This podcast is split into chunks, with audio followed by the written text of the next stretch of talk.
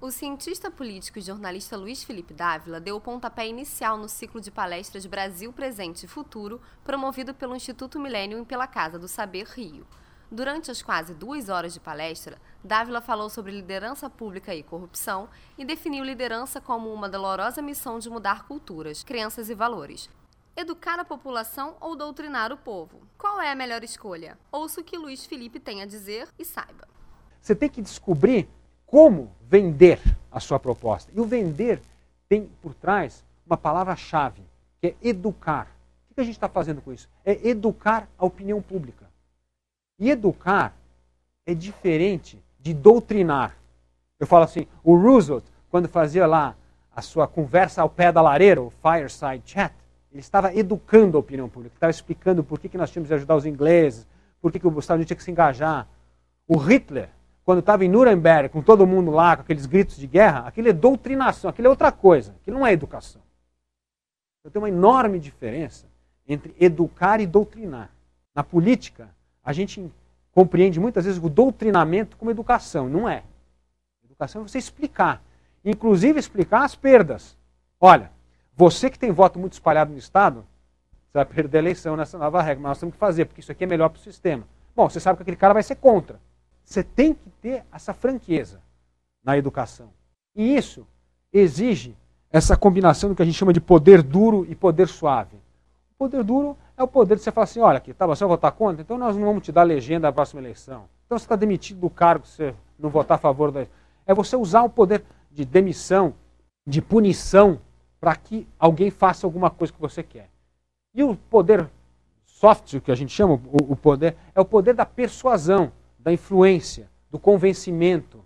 E ainda tem um outro que a gente chama aqui, que é o smart power, que é o poder inteligente, que é a mistura dos dois. Quando é que você usa né, a persuasão e o porrete em doses homeopáticas para que as coisas aconteçam do jeito que você deseja. Né? E aqui é uma questão chave da liderança pública e geralmente esse é o ponto onde as coisas começam erradas. É aqui que nós estamos comentando no início da nossa palestra, se nós voltarmos lá, a você confundir causa e efeito e sintoma com causa. Quando você faz o diagnóstico de uma situação, especialmente política, você pode perguntar para um político, qualquer entrevista, deputado, governador, qual é o problema? sempre ele vai dar uma resposta técnica. Eu não tenho gente, só tenho, falta verba, o governo não liberou dinheiro, falta alguma habilidade técnica, por isso que as coisas não estão funcionando. No diagnóstico desse político, quase nunca tem o componente cultural. Nunca ninguém fala assim. Sabe qual é o problema? O problema é que as pessoas não querem abrir mão do conforto de ir para o trabalho, para o seu carro, e não querem usar o transporte público. Esse é o problema. Não é o problema que tá, a gente não fez, recapiou mais via, é porque o transporte público é ruim. O problema é o seguinte, as pessoas gostam desse conforto. Elas, carro para ela é tudo, é um instrumento dela, ela gosta do carro, é status, é não sei o quê. Então, eu tenho que fazer uma mudança de cultura para essas pessoas começarem a usar o transporte público. Então, nunca o líder vê a questão pelo desafio cultural. Ele sempre acha que é técnico. Ele sempre acha que com um pouco mais de dinheiro, com um cara melhor competente aqui e tal. Quando você faz um diagnóstico, você tem que entender qual é o real problema técnico e o real problema cultural. Emagrecer envolve uma parte técnica e uma parte cultural. Fala, ó, vou te dar um remédio que vai tirar a fome, mas você tem que ter uma alimentação saudável, você vai ter que fazer exercício, você vai ter que consultar o médico de tempo em tempo. Ele vai te dar um diagnóstico do que você precisa fazer e qual é o remédio.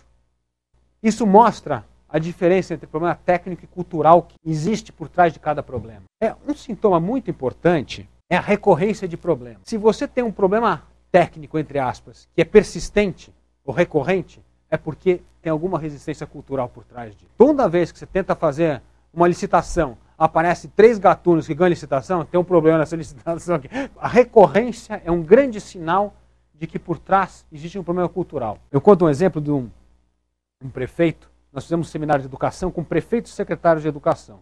O prefeito me procurou, falou: adorei eu quero implementar tudo que foi dito aqui lá no meu município e eu quero ser conhecido como prefeito de educação. Quando o senhor disse que precisávamos fazer uma, pensar no meu busto, na minha frase, eu quero ser o prefeito da educação.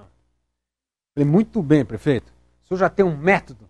Como é que você quer melhorar a educação? Ele falou assim, ah, eu quero pegar o IDEB, que é um exame importante, e quero sair de 4,3 na minha cidade, quero ir para 5,2 no final do meu mandato. Falei, então, diagnóstico lá, claro, de uma meta concreta, objetivo comum, tudo certo.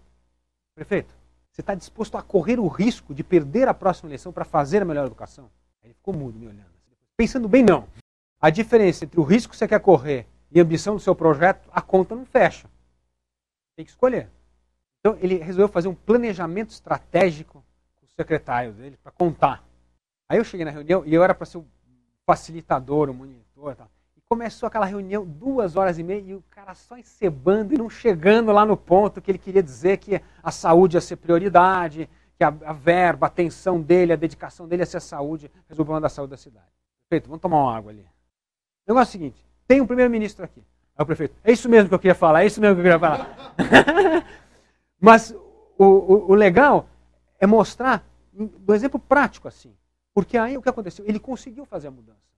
Ele conseguiu comprar as brigas que ele precisava na saúde para fazer a reviravolta que ele queria fazer. E depois foi eleito com 80% dos votos. Uma coisa que eu digo é o seguinte: nessa primeira fase de reformas que nós tivemos no Brasil, ficou muito em voga a história do choque de gestão. E foi ótimo para o país, como eu disse.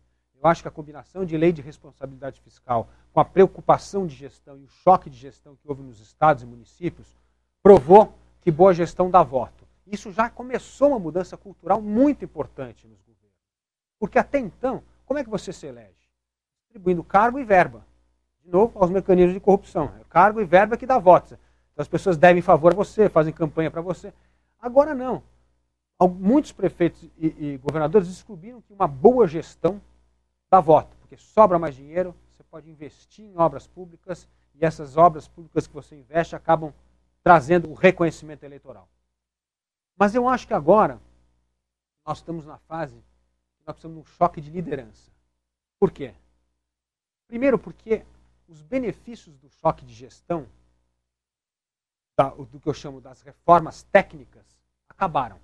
Porque até aqui o Estado era tão mal administrado você põe um cara bom de gestão lá nas finanças, fazendo o orçamento do Estado ou da Prefeitura, em um minuto, de repente, começa a aparecer assim, 70% de verba. Por quê? Porque o cara põe lá uma planilha Excel, arruma, mostra qual é o furto, de repente, um pouco de gestão faz uma melhoria significativa, porque não tem nada de gestão. Só que daqui para frente, essas reformas, essas vitórias fáceis, ou que a gente chama de vitórias de curto prazo, acabaram. Daqui para frente, se você quiser melhorar Primeiro, educação. Qual era o grande desafio? Colocar todo mundo na escola. O quê? Agora, a gente tem que investir na qualidade da educação. Para investir na qualidade da educação, você vai encontrar um monte de resistência cultural. Vai chegar assim e falar assim, tá bom, eu quero dar remuneração variável para o professor. Ah, não. Isso aqui é contra... Ah, não. Então nós vamos fazer por mérito. Ah, não. Isso não pode. Mérito é uma coisa do mundo capitalista, não devia ser usado no Estado para mensurar aprendizado de criança.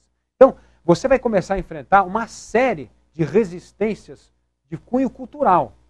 Se a liderança não começar a se preocupar com isso, nós vamos de novo parar num determinado patamar e ter muita dificuldade de avançar com as reformas.